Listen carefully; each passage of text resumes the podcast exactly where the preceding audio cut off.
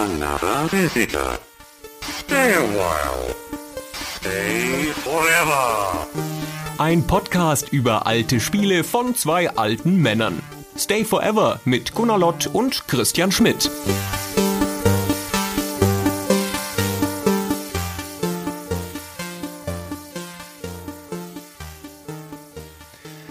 Christian, es ist wieder Musikzeit. Es ist Musikzeit, richtig. Wir machen wieder eine unserer beliebten und bekannten Musikfolgen. Die siebte dieses Mal. Die siebte, ja, Wahnsinn. Wir werden noch auf ein Dutzend kommen und so. Ist die einzige Serie, die wir dauerhaft durchgemacht haben von allen Serien, die wir angefangen haben. Gibt es so viel Spielmusik überhaupt, dass wir auf ein Dutzend Folgen kommen können? Ich glaube, wir haben es bald alles durch. Ich glaube, danach gibt es keine Musik mehr. Dann haben wir alle Musik erfasst, die es gibt. Und verschlissen haben wir sie hier in diesen Folgen, ja. Ganz kurz zu den Regeln der Musikfolgen ist wie immer gleich, aber manchmal kommen Leute dazu, die noch keine gehört haben und dann wundern sie sich, warum die so anders sind als die normalen Folgen. Die Musikfolgen sind Folgen, in denen Christian und ich uns gegenseitig Musik vorspielen. Jeder hat fünf Stücke ausgesucht. Traditionell hat der Christian äh, viele Sachen über seine Musikstücke auswendig gelernt und kann dann das Instrumentarium benennen und sich selber auf der Geige begleiten. Ich, ja, ich pfeife die dann auch mit.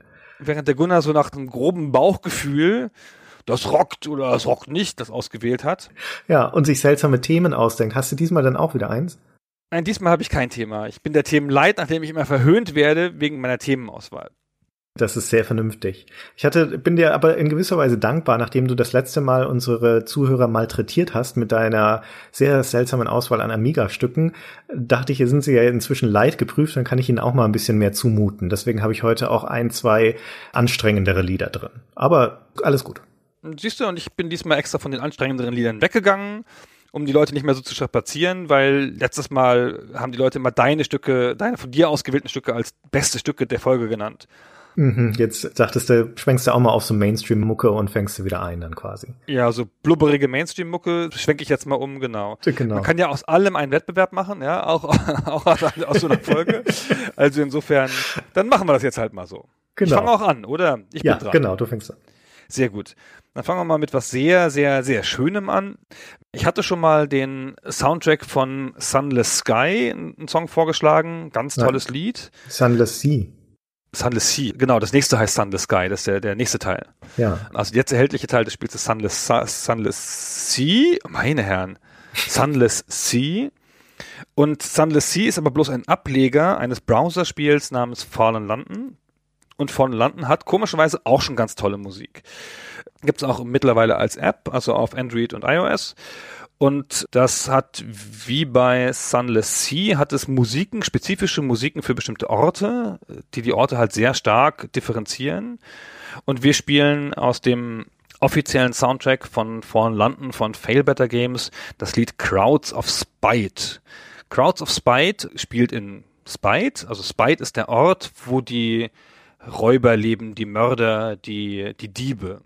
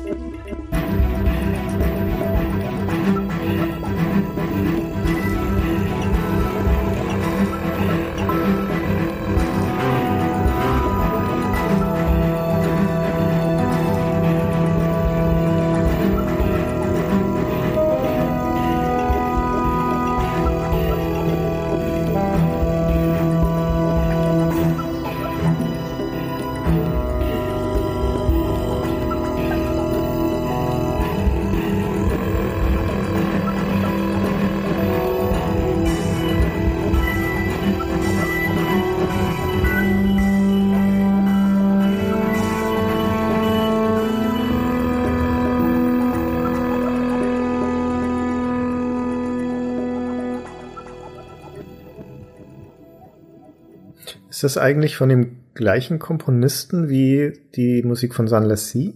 Das ist mir nicht gelungen rauszufinden. Da stand nur, also als Komponist die Firma. Mhm.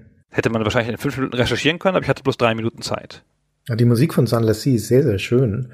Das Lied, das du vor einiger Zeit mal in der Musikfolge hast, hat mir ausgesprochen gut gefallen. Ich kannte das vorher noch gar nicht. Das ist in meinen Musikkanon aufgenommen worden. Und vielleicht muss ich mir auch jetzt vor London mal genauer durchhören. Das ist einfach sehr schön. Ich dachte, ich fange mal mit etwas Schönem an. So. So, okay, dann gehen wir mal weiter zu Civilization. Die Civilization-Serie ist ja eine meiner Lieblingsserien und sie hat sich jetzt nicht so wahnsinnig ausgezeichnet durch ihre Musik. Eigentlich ist das Thema von Civilization ist ein sehr schönes, dem von dem ersten Teil. Da soll es aber jetzt gar nicht drum gehen. Die meisten Leute verbinden Civilization mit Musik, glaube ich, erst ab dem dritten Teil. Da hat es ja dieses auch einigermaßen bekannte Thema im Hauptmenü von Christopher Tin. Und das gibt so ein bisschen die Marschrichtung für die, für die ganze Musik zu der Serie, habe ich das Gefühl, zumindest ab da, nämlich so ein bisschen New Ageig, fast ein bisschen esoterisch. Und bei Civilization 2, um das es mir jetzt im Speziellen geht, ist die Musik so eine Art ethnologische Reise durch die Weltmusikgeschichte. Da wurde die Musik sozusagen abgestimmt auf die Tatsache, dass du ja da unterschiedliche Zeitalter und unterschiedliche Völker hast. Deswegen gibt es da eine ganze Bandbreite von so historisierender Musik, von pseudo-antikem ägäischen Geleier über so südamerikanische Panflöterei und irgendwelches fernöstliches Seitengezupfe und Kriegsgetrommel und so weiter. Das ist alles ziemlicher Quark und ich mag sie auch nicht so wahnsinnig gerne, die Musik von Civilization 2. Mit einer Ausnahme, ein Lied, das mir sehr gut gefällt, heißt Jurassic Jungle. Und das macht seinem Namen alle Ehre. Das baut tatsächlich so eine Atmosphäre von Wildnis, ein bisschen Dramatik auf, vor allen Dingen auch von Unberechenbarkeit. Das ist ein recht dynamisches Lied, das sich ständig verändert und sowas mag ich ganz gerne. In dem Ausschnitt, den wir jetzt hören, haben wir erst so ein Percussion-Thema, dann wird es zu einer Art ja, Hollywood-Trailer-Musik von einem Michael Bay-Film und driftet dann wieder eher ins Esoterische so zum Ausklang ab. Wie gesagt, das gefällt mir sehr gut, auch wenn sie jetzt nicht wahnsinnig tiefsinnig ist, aber es wird wenigstens nicht eintönig. Also hier ist Jurassic Jungle aus Civilization 2.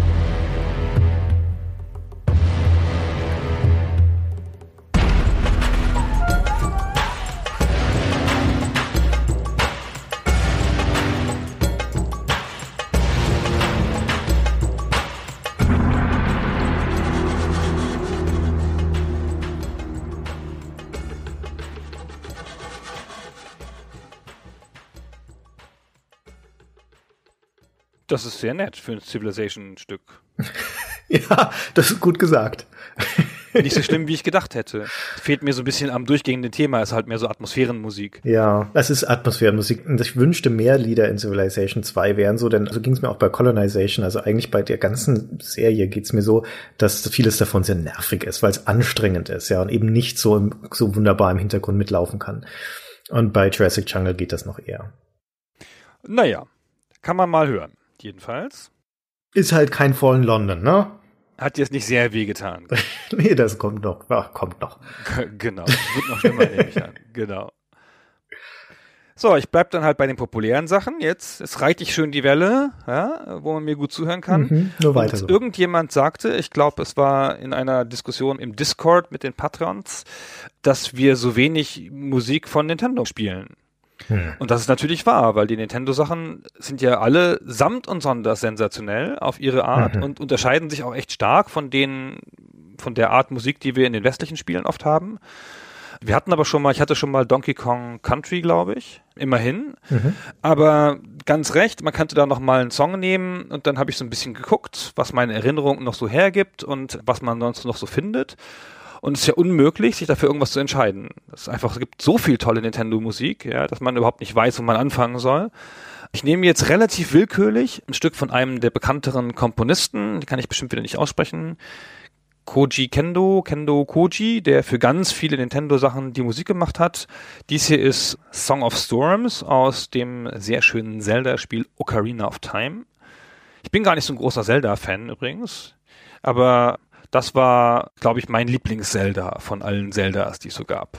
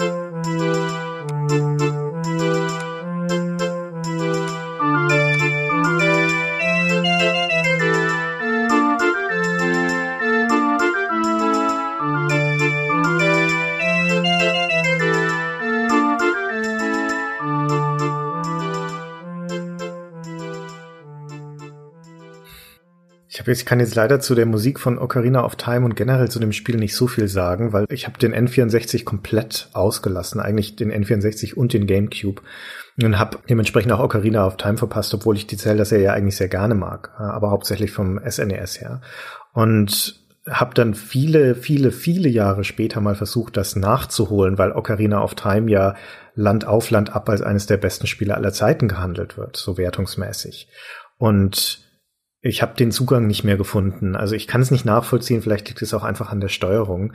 Ich bin also nicht weit gekommen in Ocarina of Time. Und dementsprechend kann ich also weder zum Spielen noch zur Musik viel sagen. Soll ich aber auch gar nicht. Ist ja deine Musik. Musst ich muss da ja gar nichts dazu sagen, sagen. Ja. Ich lasse es einfach mal so stehen. Ne?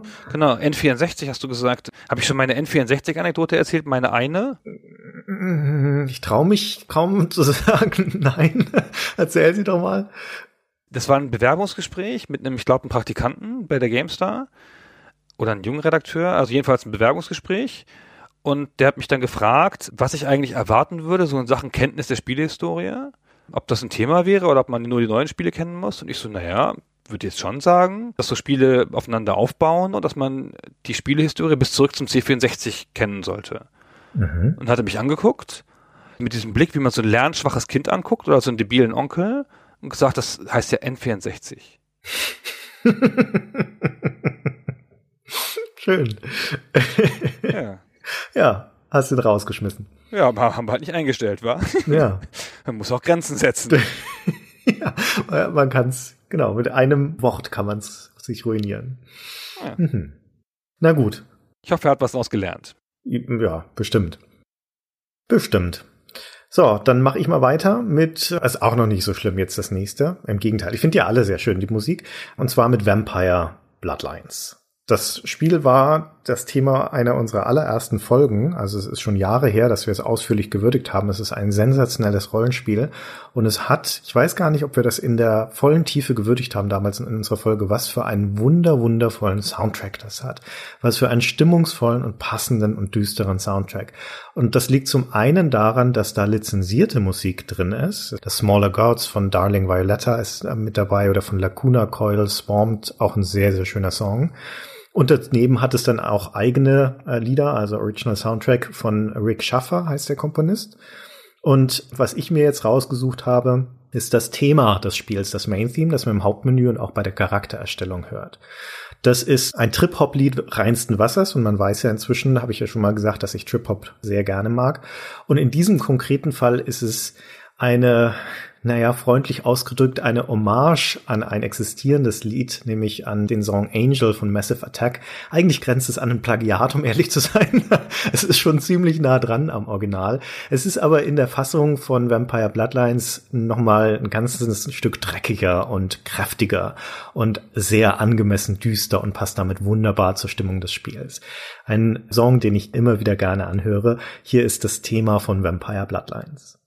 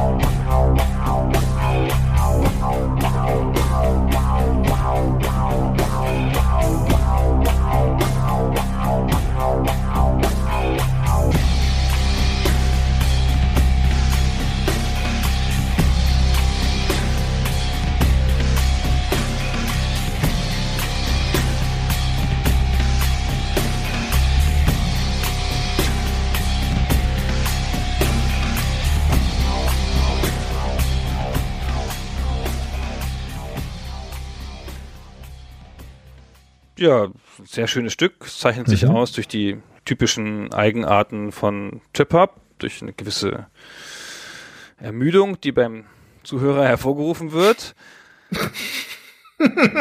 ja, Beim älteren Zuhörer, ja, ja. ja, Mhm.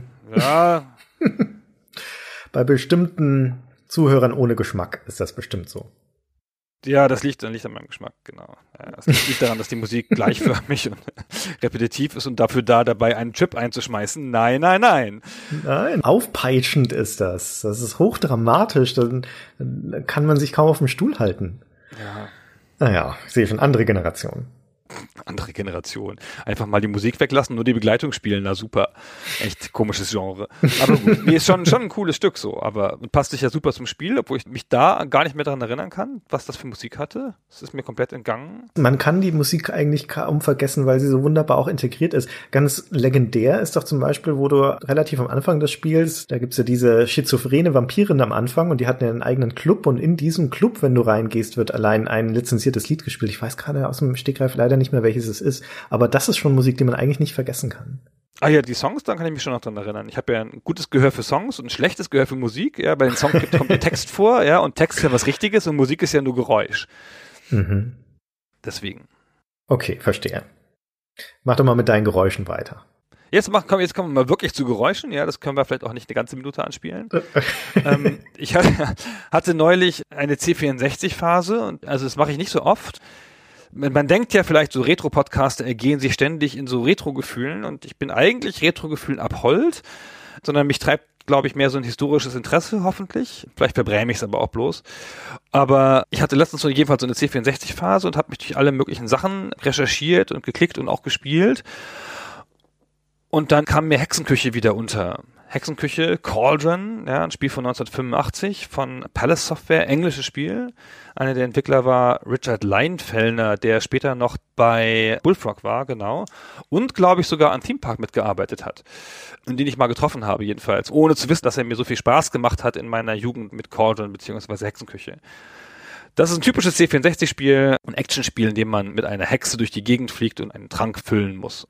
Wurscht, es hat so typischen C64-Sound von damals. Wir hören schnell rein, nur so der nostalgischen Gefühle wegen und dann springen wir danach wieder auf was Schönes.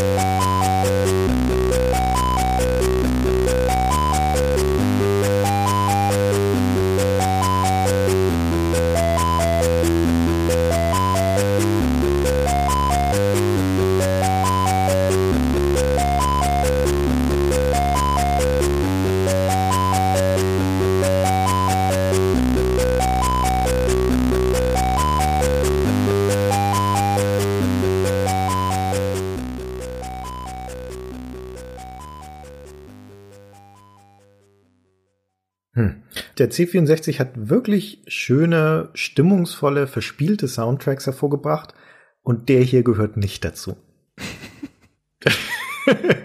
Meine bescheidene Meinung, aber ich bin ja auch nur so ein Trip-Hop-Typ. Ich weiß nicht, ob ich das beurteilen kann. Das ist schon ein leicht schwer zu hörendes Stück. Ich habe es auch eher wegen des Spiels ausgewählt, weil mich das Spiel so positiv erinnert hat. Hm. Na gut, dann kommen wir doch mal zu was, wo du vermutlich dann komplett keinen Zugang mehr findest, weil jetzt wird's dann noch mal einen ganzen Ticken stumpfer.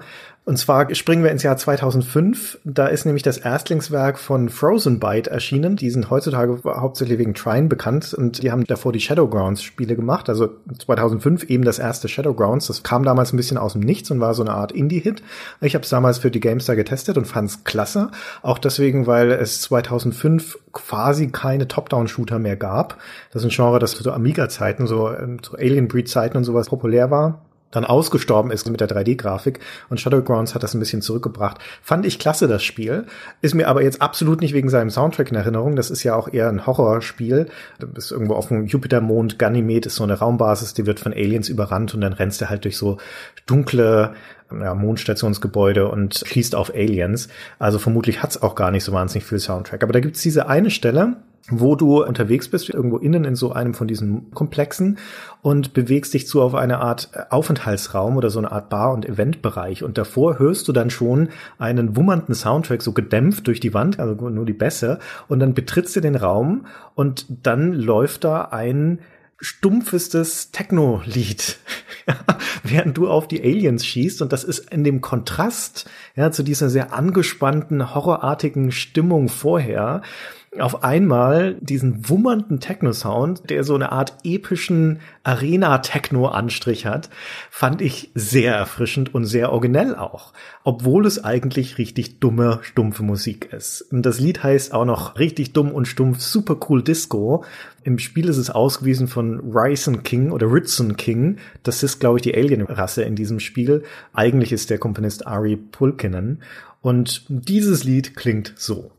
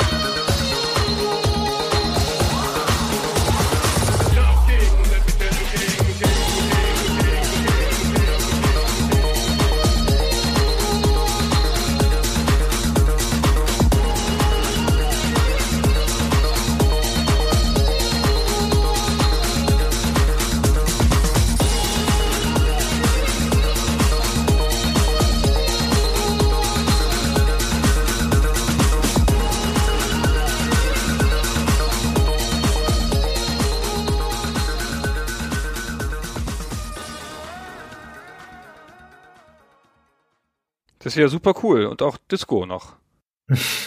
ja, ist gut beschrieben, ne? Ja. Ja, das ist jetzt wirklich nicht die große Kunst. Aber es ist für so einen stumpfen Elektro-Techno-Sound auch nicht das schlechteste Lied, das ich je gehört habe. Also, sonst hätte ich es ja nicht ausgewählt. Tatsächlich finde ich es gar nicht so übel. Ja, dass du das nicht übel findest, das wundert mich jetzt ja überhaupt nicht. Ja, voll mein Ding. Kann mich an das Spiel kaum noch erinnern. War das nicht so Alien-mäßig oder so? Ja. So mit Alien durch die Gänge und dann rundenbasiert? Nee, rundenbasiert war es nicht, das war Echtzeit. nee, nee, nee, das Da ist eine Schießen und so. 3D-Variante von Alien Breed letztendlich. Ja, Ah, ist, genau. Ja. ja. Hab ich gar nicht gespielt, glaube ich. Habe ich nie gespielt. Das ist eine vollkommene Lücke in meinem Spielewissen. Muss man jetzt auch nicht unbedingt gespielt haben, aber so Mitte der 2000er gab es ja so ein, ja, Revival ist das falsche Wort, aber da kamen so die ersten Indie-Studios auf, die tatsächlich so leicht den Durchbruch in den Mainstream schafften oder in die Aufmerksamkeit von einer größeren Bevölkerungsgruppe. Insbesondere die Davinia-Macher zum Beispiel fallen mir da ein. Wie heißen die denn nochmal? Ach Mann, diese Engländer, fällt mir gerade nicht ein. Und eben auch dieses Frozen Byte war damals auch ein klassisches Indie-Studio und die hatte niemand auf dem Schirm und auf einmal haben die dieses Shadowgrounds hingestellt.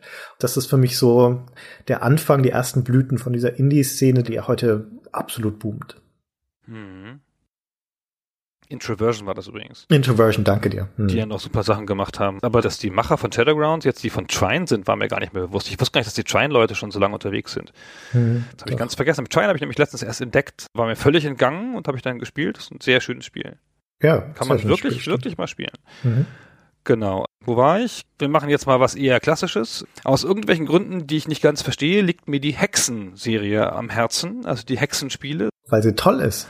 Ist das so? Ah, findest du auch? Das ist ja schön. Das war mir gar nicht so Ja, klar. also das erste zumindest. Das zweite. Das erste, das zweite ist nicht so gut. Das Ja. erste ist super. Äh, welches waren das mit Multiplayer hatten sie alle, oder? Ja. Genau, ja, ja. Und ähm, ich habe das eine ganze Weile in der WG früher. Nee, stimmt im- gar nicht. Entschuldigung, das zweite war auch super. Ah, okay, weiß ich. Ich bin nicht mehr ganz sicher, an welches ich mich erinnere. Das war doch eins der ersten GameStar-Cover, das zweite Hexen. Und zu Recht, weil es nämlich ein tolles Spiel war. Das ist aber schauderhafte Cover leider, grafisch. Ja, schaut auf das Cover, richtig. Genau, jedenfalls habe ich das im LAN gespielt, im, in der WG früher ganz viel. Und das ist ja so ein Spiel, da konnte man mit einem Schuss in ein Schwein verwandelt werden. Das war super. Mhm. Und einmal hat mich jemand in ein Schwein verwandelt. Und der Witz ist natürlich, dass man immer in ein Schwein verwandelt wird und dann getötet wird, weil das Schwein kann sich ja nicht mehr so gut wehren. Und dann hatte man aber, das habe ich bestimmt schon mal erzählt, konnte man Flugtränke dabei haben. Mit dem konnte man dann fliegen im Level, was ja auch eine super Fähigkeit ist in so einem Ego-Shooter.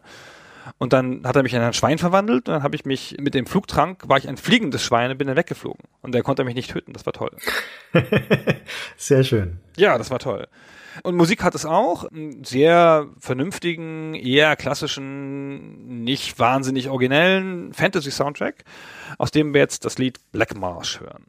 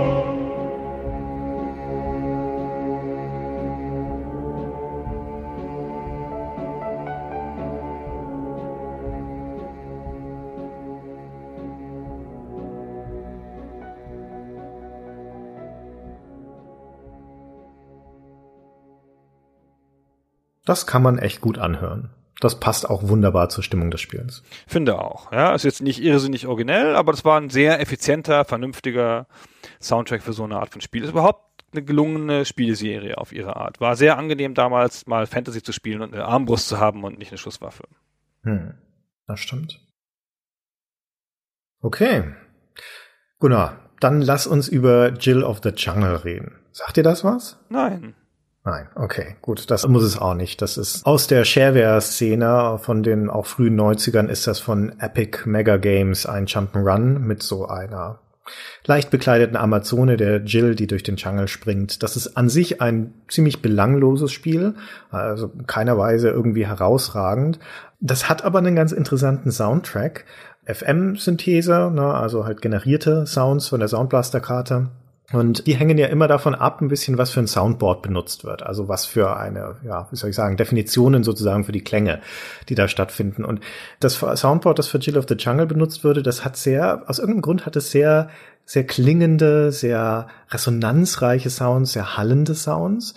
Und die Musik ist eine Mischung aus sehr scharfen, klirrenden Klängen und eher tragenden und schwingenden, glockenartigen Tönen. Und das ist ziemlich hart abgemischt und dann hat es noch sehr starke Samples mit drin, also so Sound-Samples. Und das zusammen schafft eine sehr eigene, sehr prägnante Klangkulisse, die mir im Gedächtnis geblieben ist und die mich dieses ansonsten, wie gesagt, ziemlich belanglose Spiel auch nicht so richtig vergessen lässt. Zwei Lieder davon sind mir besonders in Erinnerung geblieben. Das eine läuft in einem Level namens Castle eines der früheren Levels und das Lied heißt einfach nur Dan nach dem Komponisten Dan Fröhlich. Immer schön, wenn man den Liedern einfach seinen eigenen Namen gibt. Und das ist ein sehr angenehmes, so eine Art ätherisches, episches, klingendes Lied. Das soll hier aber gar nicht gespielt werden, sondern ein anderes. Und das läuft in dem Level Dark Forest, eines der späteren Levels. Und dieser Song heißt Jupiter. Und der ist, ah, sehr eigen. Der ist intensiv, klangvoll, wild und nahe an, an Kakophon, um ehrlich zu sein, ne? und fast ein bisschen dissonant. Aber halt mal was anderes. Und ja, den spielen wir jetzt festhalten. Da kann sein, dass die Ohren rasseln. Das klingt so.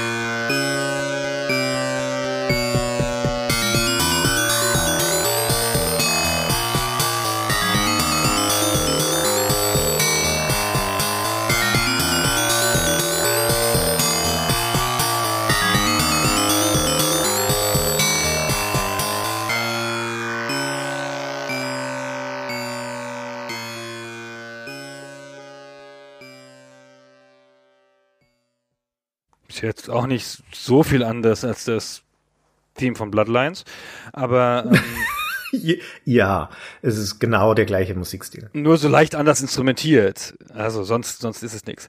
Aber das ist ja erstaunlich ambitionierte Musik für die Zeit. Ja, vielleicht hat er auch einfach einen schlechten Tag gehabt. Ja, vielleicht ist es einfach nur ein Versehen, ja, aber so. Ja, mit, genau. Ja, ist die Katze also- übers Keyboard gelaufen.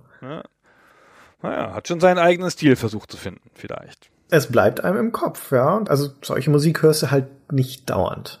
Genau, es bleibt ihm im Kopf. Und das ist ja was, das bei Computerspielen gar nicht so häufig der Fall ist, finde ich. Nee, das war, genau. Ja, das ist ja oft eine Musik, die halt sich unterordnet, die ins Spielgeschehen passen soll. Oft haben nicht mal die Theme-Songs so starke eigene Themen, dass man sie gut wiedererkennt. So ein bisschen so wie Musik in Superheldenfilmen, die man immer sofort wieder vergisst, ja. Jetzt hier die ganzen Marvel-Sachen haben alle so Musik, die irgendwie ganz cool klingt, wenn man den Film sieht und dann wieder vergisst. So und so ist halt oft Computermusik, ne? Außer mal ein treibendes Thema zum Kampf und dann wieder eine ruhige Szene, wenn der Held sich heilt und dann eine Menümusik und so. Und eigentlich war das früher mal ein bisschen vielfältiger, aber oft dann auch nicht so gut, weil das ja oft noch dann Leute gemacht haben, die nebenher noch Programmierer waren. Ja, heutzutage ist der Soundtrack ja auch was, was sich durchzieht, ja, was nahtlos eine Spielerfahrung begleitet. Und du hattest ja damals auch noch in Children of the Jungle ist ein echt gutes Beispiel. Ganz klar Level abgegrenzte Spiele. Das war einfach als Jump'n'Run Level 1, Level 2, Level 3. Ja, so ist es bei Mario ja zum Beispiel auch. Ja, jedes Level einfach seine eigene Musik und deswegen auch einen starken Wiedererkennungswert. Und hier zum Beispiel in diesem Fall hat das Level, wo dieses Musikstück, das wir gerade gehört haben, spielt, ist einfach ein Wald. Das Lied klingt nach Irrenhaus, nach Wahnsinn oder zumindest nach Bosskampf, aber nicht nach einem stinknormalen Wald, in dem da eine Frau rumhüpft. Also das hat überhaupt keine Passung zusammen. Das war aber offensichtlich wurscht. Die Musik und das eigentliche Spielgestehen stehen nebeneinander, haben keine Berührungspunkte miteinander und sind jeder für sich dann also eine Kunstform. Ich glaube, da hat man ja auch einfach ganz anders entwickelt, ja. Da wurde ja nicht so viel geplant oft, da ist viel so entstanden, da hat man gesagt, pass mal auf, wir sind hier drei Leute und ich mache hier die Programmierung und das Game Design und du machst die Grafik und du machst die Musik. Ich die Musik? Ja, du machst die Musik. So, und dann macht er halt was und am Ende hat einer seine Grafik fertig, einer die Programmierung und einer die Musik und dann wird das halt zusammengepackt. Kann schon sein. Ja, Ja, sehr also- modulares Arbeiten. Ja, gab natürlich dann logischerweise auch Projekte, die halt einheitlicher waren, ja, und oder wo dann halt eine einheitlichere Version war. Man hat schon oft den Eindruck gehabt, da wurde halt was gemacht und dann waren halt die Rollen so. Ja, oder es waren einfach Auftragsarbeiten, ja. Also du hast ja auch damals in kleinen Teams hast du es jetzt nicht so häufig, dass der Musiker angestellt ist. Warum soll der auch eine ganze Entwicklung begleiten über ein Jahr? Genau. Ja, der wird halt dann angeheuert einen Monat vor Schluss und soll 15 Stücke beisteuern und, und fertig. Also vielleicht war es da so, aber ich weiß es nicht. Es wird ja heutzutage noch so gemacht. Stimmt. Hast du noch was, Gunnar? Ja, ich habe noch eine Sache. Ich wollte aber noch ganz kurz erzählen von einem Gespräch mal mit einem Komponisten, den ich gefragt habe, wie eigentlich er seine Sachen verkauft, also wie die auf ihn zukommen und was die dann wollen. Und da meinte er, naja, manchmal spielt er denen dann Sachen vor, um so einen Stil rauszufinden, was die so wollen in den Spielen, also jetzt bei modernen Spielen. Und eigentlich spielt er ihnen immer nur ein Stück aus Gladiator vor und dann sagen sie immer genau das. Das ist es, genau. Und ehrlich gesagt, er hat gar keinen Bock mehr, weil er immer nur Gladiator nachmachen soll. Das war aber, glaube ich, nur eine Phase. Und ich finde halt, die Indie-Spiele haben da viel zu beigetragen, also dass sich das ändert, haben ja den Soundtrack als Kommerzialisierung neu entdeckt und verkaufen die Soundtracks separat, so zum Beispiel auch das eingangs erwähnte Fallen Landen. Und dann guckt man da mehr drauf, sich da abzuheben von anderen Stücken und das auch als Kunstwerk für sich stehen zu lassen. Ja, das gilt ja mittlerweile als Qualitätsmerkmal. Also wenn du einen guten Soundtrack zu deinem Spiel hast, einen, der auch echt hörenswert ist, den man da also separat auch guten Gewissens verkaufen kann, dann mag das durchaus auch ein Grund sein, warum das, das wiederum zur Publicity und Verbreitung des Spiels beiträgt. Ja, so rum kann es ja auch laufen. Einer der vermutlich meist gelobten Soundtracks der jüngeren Zeit ist der von Fes, von diesem verkopften Fischspiel. Wer ist der nochmal mit Vornamen? Phil. Ja, genau, Phil Fish Spiel. Und ich kannte den Soundtrack, bevor ich das Spiel kannte. Tatsächlich habe ich den Zugang zu dem Spiel eher über den Soundtrack gefunden, der wirklich schön ist. Ich höre heutzutage noch Sachen aus Transistor, dem Spiel da von den Bastion-Machern. Das Spiel kann ich nicht ertragen, aber der Soundtrack ist super. Mai. Ist ja schön, wenn man sich dem Thema von mehreren Seiten aus nähern kann. Ja, stimmt. So, ich ziehe jetzt eine Freikarte und nehme ein Stück von Chris Hülsbeck. Das kann ja jeder. Ah, nicht schon wieder. Da hattest du das letzte Mal erst. Na, immer eine Freikarte am Ende, damit es gut endet. Hm? Ach, Freikarte. Ja, okay. Du willst doch nur wirklich die Publikumsvote bestimmen und in den Recall kommen. Ja, ich habe ja immerhin, immerhin Cordon dazwischen gemogelt, Ja. damit die Leute noch einen Grund haben, das zu hassen. Mhm. Also Chris Hülsbeck und zwar mit einem besonderen Stück, nämlich das Headquarter-Stück aus Tunnel B1. Ein Auszug davon war die Titelmelodie von Raumschiff GameStar. Ach, genau, ja. Ne? Deswegen, daher kennt man, da- daher kenne ich das, ja. Tunnel B1 habe ich nie gespielt, aber das weiß ich noch. Genau, und das kam da immer vor, kurz und so, mit ähm, offizieller Genehmigung von Chris Hülsbeck. Und der hat ja verschiedenste Editionen seiner Musik gemacht hinterher, das nochmal auf verschiedenste Weise neu rausgebracht. Ich erwähnte ja schon, dass es eine Klavieredition gibt letztes Mal, oder war es vorletztes Mal, weiß nicht. Und das hier ist aus der Symphonic Shades Neuaufnahme mit Orchester und da hören wir mal in die Mitte rein, da wo das Thema so ein bisschen kräftig einsetzt.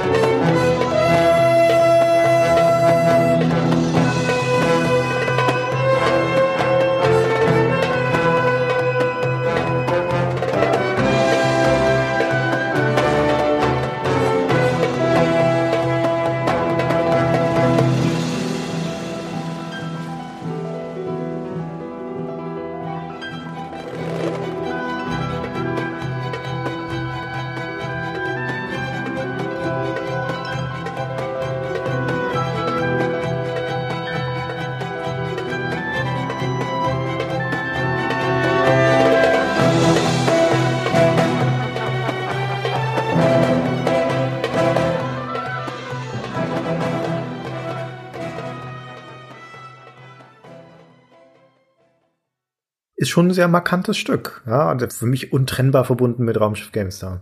Ja, ich komme da nicht mehr raus. Hab's nur deswegen genommen. Tunnel B1 war sicher auch ganz toll. Weiß nicht, das Spiel, glaube ich, haben wir alle längst schon wieder vergessen. So toll kann das nicht gewesen sein. Aber ja, der Soundtrack. Ja, Ja, aber unsterblicher Ruhm durch Raumschiff GameStar, so ist es doch. ja für die Musik zumindest, ja, das ist wahr. Und vielleicht auch für das Spiel, weil das ja im Abspann immer jedes Mal stand, dass das das Song aus äh, Tunnel B1 ist. Naja, Mai. Naja. So, du noch einen. Ja, das hast du dir fein ausgedacht, ne? Heute die ganzen Crowdpleaser spielen und dann zum Ende auch noch in der Orchesterfassung ein populäres Stück raushauen, so ein Publikumsliebling und dann fein raus. Und ich habe heute die schwierigen Stücke gespielt. Aber der Fuchs hat die Eier hinten, wie ein Kollege immer sagte. Und ich habe zum Schluss auch nochmal ein schönes Stück rausgesucht. Und zwar sind wir zu Recht gescholten worden bei unserer Legend of Kyrandia Folge, die wir vor einiger Zeit hatten, dass wir mit keinem Wort auf den Soundtrack eingegangen sind. Und tatsächlich hat das erste Spiel bei all seinen Problemen und Nickeligkeiten, die wir zu Recht kritisiert haben, hat es wirklich einen ganz tollen Soundtrack von dem Frank Klepacki, also der später dann mit der Command Conquer Serie zu großem Ruhm gekommen ist. Und der hat aber auch schon bei Legend of Kyrandia Wunder gewirkt.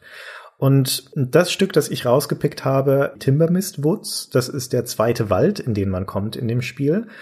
Und das ist ein freundlich, fröhliches Stück, das so ein bisschen Idylle auch transportiert, aber ohne Kitsch, so richtig angenehme, verspielte Fantasy-Melodie. Und was es aber besonders toll macht, außer dass es einfach eine schöne Melodie auch hat, ist, dass ein, zentrales Element die Basslinie ist. Und ich liebe Stücke mit cooler Basslinie. Das hat man nicht so häufig. Und die hier ist treibend und gleichzeitig ein bisschen verspielt. Und ich stelle mir das sehr spaßig vor, hier den Bass zu spielen. Bei Rockband zum Beispiel spiele ich auch am allerliebsten die Bassline, wenn es denn eine schöne ist. Und das haben nicht so viele. Ansonsten ist es ja meistens so ein stumpfes Gezupfer. Hier ist ein Beispiel dafür. Leider kann man es nicht in Rockband spielen, sonst würde ich sehr, sehr gerne machen. Und das hier sind also, wie gesagt, die Timbermist Woods aus äh, The Legend of Corania.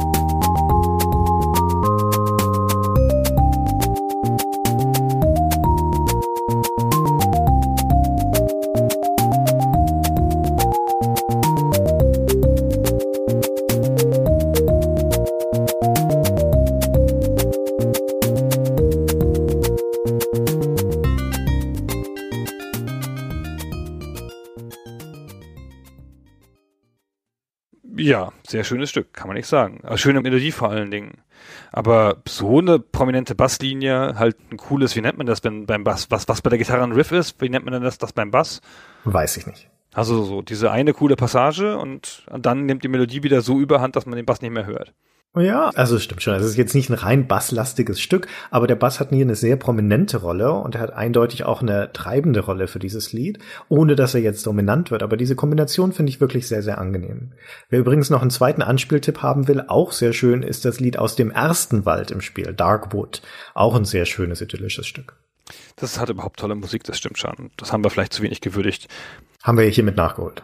Haben wir hiermit nachgeholt. Genau. Habe ich erwähnt, dass ich mal Bass gespielt habe in der Band? Oh nein, das wusste ich gar nicht. Echt? Ja, siehst du mal, weißt du jetzt, ja. Also es war mit stumpfes Gezupfe, nur unzureichend umschrieben. so weißt du, wie man das halt so in so sehr, sehr schlechten Bands macht. Und jetzt das Bass-Solo. Einfach weitergespielt, ja, alle anderen Instrumente hören auf. Ja, boah, wieder geiles Bass-Solo gespielt. Nein, ich konnte das gar nicht. Ich habe das dann sozusagen für die Band gelernt, weil jemand anders Bass spielen wollte. Okay. Und dann war das leider zu schlecht. Was habt ihr für Musik gespielt? So Folk-Rock-Zeug. Das klingt jetzt nicht anspruchslos. Mm, Ja, das kann man auch sehr anspruchslos machen. Aber schon eigene Songs, also schon eher, also ausgedachte Songs Okay. und nicht nachgespielt. Aber das war jetzt nicht das ruhmreichste Kapitel meiner Karriere. Hm, aber immerhin mal gemacht. Und auch so richtig mit Auftritten und so? Na, bist du verrückt. Wir haben immer nur geprobt und haben gedacht, nee, wir sind nicht gut genug. Ah, okay. Und dann haben wir uns zerstritten und haben es wieder gelassen. Das also ihr habt alles mitgenommen, ihr habt das Zerstreiten, die Proben, das Zertrümmern von Hotelzimmern, nur halt alles ohne Auftritte und ohne jegliche Fans. Genau, ohne Fans vor allem. Die Drogen, genau. ja, alles. Genau. Das Ja. Tragische war, dass der Gitarrist ein brillanter Musiker war und ein guter Komponist und die anderen Leute von sehr wechselhafter Qualität, insbesondere ich, weil ich nur dabei war, weil ich ein Freund von dem Gitarristen war. Und alle so, was macht denn der Gunnar eigentlich hier? Der ist doch kein Bass spielen. Also, sie- ja, aber den finde ich, finde es so gut, dass der dabei ist. Das ist mein Freund. Hm. Okay. Irgendwann hat die Geigerin mal einfach den Bass genommen und hat ihn noch nie einen Bass in der Hand gehabt und konnte ihn aus dem Stand besser spielen. Okay. Sie so, ach ja, das ist ja ganz einfach. Das ist ja nur Rhythmus, oder? Ja. Hm. Ich so, ja, genau. Danke. Okay. Meine größte Nähe, die ich mal zu einem öffentlichen musikalischen Auftritt hatte, also außerhalb von Schulorchester, wo ich die Klarinette gespielt habe, in klassischen Stücken, die keine Klarinette vorgesehen war und deswegen eine transponierte Querflöten, glaube ich, oder zweite Geige oder sowas spielen musste, da einfach so leise gespielt habe in der Hoffnung, dass niemand die Klarinette hört. Aber am nächsten dran, wie gesagt, kam ich bei der Generalprobe für die Aufführung von dem Herr der Ringe Konzert, das mal in München war. Na, zum Film wird dann mit Orchester und Chor die Musik dazu gespielt und da war die Generalprobe von diesem Chor und eine gemeinsame Kollegin von uns hat in diesem Chor mitgesungen und das war bei mir um der Ecke, wo ich damals gewohnt habe, in einer Turnhalle haben die geprobt, die Generalprobe. Und dann hat sie gesagt, ach komm doch mit, ne? Und dann bin ich da einfach mit und habe mich in die hinterste Reihe des Chors neben sie gestellt und habe bei dieser Generalprobe dann mitgewirkt, ohne ein einziges Mal den Mund aufzumachen, aber zum Glück außerhalb der Sichtweite des Dirigenten. Das war ein sehr schönes Erlebnis. Ah, nein. Ah, Mhm. cool. Das ist ja lustig. Mit der Lektorin. Genau. Ah, hm, hm, schön. Mit der gut aussehenden Lektorin ausgegangen. Hm. Ja, Ja, das ist, kann man so sagen. ja. Ah, nicht schlecht. So. gut, dass wir das jetzt auch mal geklärt haben. Ja. Genau. Ja, dann haben wir schön aufgehört eigentlich, finde ich. Das ist ja sehr gefährlich aufgehört, kann man nichts von sagen. Genau, kann man nichts von sagen. Wie immer freuen wir uns über Kommentare und über Musikvorschläge. Punkt. Punkt. Genau. Über Lob und Kritik wie immer. Ja, Dann vielen Dank und bis zum nächsten Mal. bis zum nächsten Mal. Tschüss.